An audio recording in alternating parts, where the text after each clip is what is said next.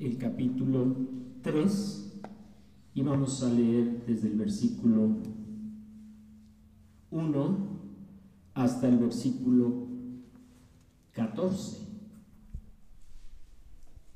Dice de esta manera, en el año 15 del reinado de Tiberio, César, Poncio Pilato gobernaba la provincia de Judea, Herodes era tetrarca en Galilea, su hermano Felipe en Iturea y Traconite, y Lisania en Abilene.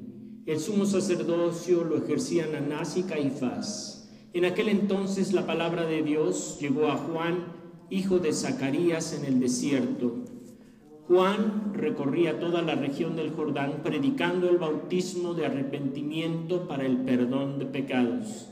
Así está escrito en el libro del profeta Isaías. Voz de uno que grita en el desierto preparen el camino del Señor, háganle sendas derechas. Todo valle será rellenado, toda montaña y colina será allanada. Los caminos torcidos se enderezarán, las sendas escabrosas quedarán llanas, y todo mortal verá la salvación de Dios. Muchos acudían a Juan para que los bautizara. Camada de víboras les advirtió ¿Quién les dijo que podrían escapar del castigo que se acerca? Produzcan frutos que demuestren arrepentimiento y no se pongan a pensar, tenemos a Abraham por padre, porque les digo que aún de estas piedras Dios es capaz de darle hijos a Abraham. Es más, el hacha ya está puesta a la raíz de los árboles y todo árbol que no produzca buen fruto será cortado y arrojado al fuego. Entonces, ¿qué debemos hacer? Le preguntaba la gente. El que tiene dos camisas debe compartir con el que no tiene ninguna, les contestó Juan. Y el que tiene comida debe hacer lo mismo. Llegaron también unos recaudadores de impuestos para que los bautizara. Maestro, ¿qué debemos hacer nosotros? le preguntaron. No cobren más de lo debido, les respondió. ¿Y nosotros qué debemos hacer? le preguntaron unos soldados. No extorsionen a nadie ni hagan denuncias falsas, más bien confórmense con lo que les pagan. La gente estaba a la expectativa y todos se preguntaban si acaso Juan sería el Cristo. Yo los bautizo a ustedes con agua, les respondió Juan a todos pero está por llegar uno más poderoso que yo, a quien ni siquiera merezco desatarle la correa de sus sandalias. Él los bautizará con el Espíritu Santo y con fuego. Tiene el rastrillo en la mano para limpiar su era y recoger el trigo en su granero. La paja, en cambio, la quemará con fuego que nunca se apagará. Y con muchas otras palabras exhortaba Juan a la gente y le anunciaba las buenas nuevas. Pero cuando reprendió al tetrarca Herodes por el asunto de su cuñada Herodías y por todas las otras maldades que había cometido, Herodes llegó hasta el colmo de encerrar a Juan en la cárcel. Si ustedes viajan hacia Tepoztlán, Morelos, encontrarán que el gobierno federal está construyendo una carretera junto al pueblo de Tepoztlán. Desde hace muchos años ya había una carretera, pero ahora esa carretera es insuficiente para el tráfico que viene a Morelos desde la Ciudad de México. Están construyendo una carretera más amplia en medio de los cerros. Los cerros son un obstáculo para la ampliación de la carretera. Por lo tanto, las máquinas están perforando los cerros, desmoronando cada cerro, partiendo las piedras y abriendo camino. No ha sido una obra fácil. Los hombres y las máquinas trabajan día y noche para allanar el camino. En algunas partes ha sido necesario romper los montes y en otras partes han tenido que rellenar las barrancas para aplanar el camino y presentarlo transitable. Esta obra magna de la arquitectura moderna, abrir una carretera en medio de los cerros y nivelar el terreno en las barrancas, es semejante a preparar el camino para el Señor que anunció Juan el Bautista. Así lo anunció el profeta Isaías muchos siglos antes que el profeta Juan. Una voz grita en el desierto, preparen el camino del Señor, ábranle un camino recto, todo valle será rellenado todo cerro y colina será nivelado. Los caminos torcidos serán enderezados y allanados los caminos disparejos. Todo el mundo verá la salvación que Dios envía. Estos montes que se abaten con las máquinas perforadoras y estas barrancas que se rellenan para extender la carretera son una ilustración del corazón de un pueblo que se prepara para recibir al Señor. Mientras esta nueva carretera junto a Tepoztlán recibirá mayor flujo turístico y comercial hacia el Estado, un corazón de un pueblo preparado recibirá al Señor Jesucristo. Juan el Bautista fue delante del Señor para prepararle el camino para preparar un pueblo bien dispuesto para recibir al Señor Jesucristo. Para recibir al Señor Jesucristo se requiere cambiar nuestra posición. O el Señor puede cambiar nuestra posición de forma dramática. La soberbia nunca baja de donde sube, pero siempre cae de donde subió. Escribió el gran escritor español del siglo XVI, Francisco de Quevedo.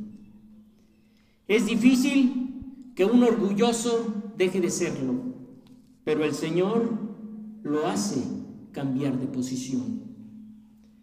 María lo cantó así en el Magnificat Dios tiene siempre misericordia de quienes lo reverencian. Actuó con todo su poder, deshizo los planes de los orgullosos, derribó a los reyes de sus tronos y puso en alto a los humildes. Llenó de bienes a los hambrientos y despidió a los ricos con las manos vacías. En el capítulo 1 del Evangelio de Lucas en los versículos 50 al 53. El Señor puede cambiar nuestra posición en segundos, derribar a los reyes de sus tronos y poner en alto a los humildes, saciar a los hambrientos y vaciar a los ricos. Antes que el Señor lo haga, antes que nos haga caer de la soberbia en que vivimos, mejor nosotros nos humillamos delante del Señor. Así comienza la preparación del camino para el Señor, con un corazón quebrantado y arrepentido. Ese es el sacrificio que le agrada a Dios, un espíritu quebrantado. Tú, oh Dios, no desprecias al corazón quebrantado y arrepentido, expresó el rey David después de haber pecado contra Dios como adúltero y homicida en el Salmo 51, versículo 17. Así predicó Juan el Bautista por todos los lugares junto al río Jordán, diciéndole a la gente, que ellos debían volverse a Dios y ser bautizados para que Dios les perdonara sus pecados. Juan proclamó, comenzando en Galilea, que era necesario bautizarse. Y después Dios llenó de poder y del Espíritu Santo a Jesús de Nazaret, y Jesús anduvo haciendo bien y sanando a todos los que sufrían bajo el poder del diablo. Esto pudo hacerlo porque Dios estaba con él.